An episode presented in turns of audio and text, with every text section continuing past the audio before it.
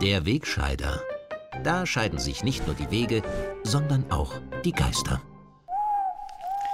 Anfang dieser Woche waren zunächst einmal die Wahlen in Deutschland, Oberösterreich und Graz das Gesprächsthema Nummer eins und haben wenigstens für ein paar Tage Corona aus den Schlagzeilen verdrängt.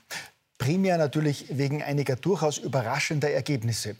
Und das Wort überraschend impliziert ja schon, dass die sogenannten Meinungsforscher vor der Wahl wieder einmal grandios daneben gelegen sind.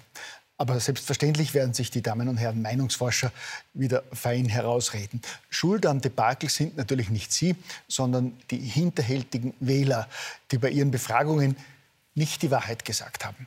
Bei der Wahl in Deutschland haben sich die Wähler zwar weitgehend an die Prognosen gehalten, hier hat mich vor allem das unfassbare Chaos in den Wahllokalen in der Hauptstadt Berlin erstaunt. Stundenlange Warteschlangen, unauffindbare Stimmzettel und geschätzte Wahlergebnisse erinnern eher an eine Bananenrepublik, denn an eine moderne Demokratie des 21. Jahrhunderts. Gut, wenn in der zweitgrößten Stadt Österreichs eine Mehrheit KPÖ wählt, könnte sich ein unbedarfter Beobachter auch mit einem Schlag um Jahrzehnte zurückversetzt fühlen. Für mich persönlich ist das Grazer Wahlergebnis ja eher ein Zeichen dafür, dass es im Land einen akuten Bildungsnotstand gibt. Wenn selbst in bürgerlichen Vierteln der Stadt eine kommunistische Partei mehrheitsfähig wird, deren Parteispitze nach dem Zweiten Weltkrieg allen Ernstes geplant hatte, Österreich zu teilen, die sowjetische Besatzungszone in Österreich abzutrennen und nach dem Vorbild der DDR einen Staat unter kommunistischer Herrschaft zu installieren. Eine Partei, in der im jahrzehntelangen Stalin-Kult einer der größten Diktatoren des vorigen Jahrhunderts verehrt wird. Wenn eine solche Partei 2021 wieder mehrheitsfähig ist, dann sagt das letztlich auch sehr viel über das aktuelle Bildungsniveau, zumindest in Teilen der Bevölkerung aus. Weitaus weniger überraschend als das Grazer Votum war für mich der Einzug der impfkritischen MFG ins oberösterreichische Landesparlament, den ja insbesondere die Mainstream-Medien für völlig unmöglich gehalten hatten. Demokratisch legitimierte Stimmabgaben sind dieser Tage aber nicht nur in den Wahlkabinen von Berlin bis Graz auf dem Programm gestanden. Ein starkes demokratisches Votum hat es auch in Sachen Corona-Politik gegeben. In Österreich haben 270.000 Bürger das Volksbegehren gegen eine Impfpflicht unterschrieben.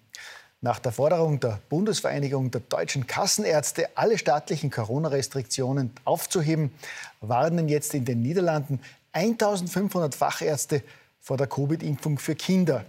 Und in Italien haben in den vergangenen Tagen 10.000 Ärzte und Wissenschaftler aus aller Welt aus Protest gegen die Corona-Politik die Erklärung von Rom unterzeichnet und politischen Entscheidungsträgern wörtlich Verbrechen gegen die Menschlichkeit vorgeworfen.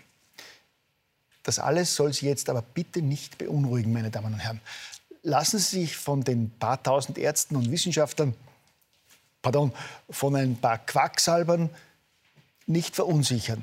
Glauben Sie nur, was Ihnen im staatlichen Fernsehen und Ihrer garantiert unabhängigen Tageszeitung über die Pandemie und die Impfung gesagt wird.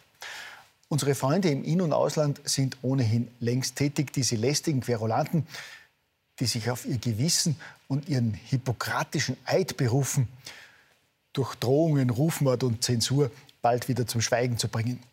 Potenzielle Hilfe bekommt unsere Interessensgemeinschaft für die totale Impfung jetzt auch aus Silicon Valley. Die Google-Tochter YouTube macht jetzt endlich ernst und löscht automatisch jedes impfkritische Video. Und deshalb wurde jetzt auch gleich RT Deutschland, der deutschsprachige Videokanal des russischen Staatssenders RT, mit sofortiger Wirkung bei YouTube gesperrt. Und das Schöne daran ist, diese unfassbaren Zensurattacken eines US-Internetkonzerns stören hierzulande niemanden. Die stets wachsamen Gutmenschen, die politisch korrekten Moralhüter, die linken Wächter unserer demokratischen Grundrechte, sie alle schweigen.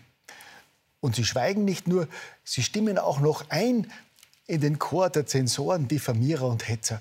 Und sie vergessen ihre journalistischen Grundsätze und Pflichten. Statt Missbrauch und Missstände aufzudecken, helfen sie täglich mit beim Zuschütten. Ein Beispiel gefällig. Können Sie sich noch erinnern, als die erste Impfwelle Anfang des Jahres über uns hereingebrochen ist und der absolut sichere Impfstoff AstraZeneca angepriesen und tausenden Österreichern auch gespritzt wurde? Als sich dann ein paar Wochen später die Meldungen über schwere Nebenwirkungen gehäuft haben und es auch in Österreich den ersten Todesfall unmittelbar nach einer Impfung mit AstraZeneca gegeben hat, haben Politiker und Vertreter der Impflobby zunächst tagelang jeden Zusammenhang vehement bestritten. Allen voran die über jeden Verdacht erhabene Chefin der Europäischen Arzneimittelagentur Emma Cook, die zunächst jeden Zusammenhang mit Blutgerinnseln abgestritten hat und AstraZeneca noch Mitte März einen Freibrief ausgestellt hat. Das Komitee ist zu einer klaren und wissenschaftlichen Schlussfolgerung gekommen. Es ist ein sicherer und wirksamer Impfstoff. Sein Nutzen zum Schutz vor Covid-19 überwiegt die damit verbundenen Risiken von Tod oder Krankenhausaufenthalt.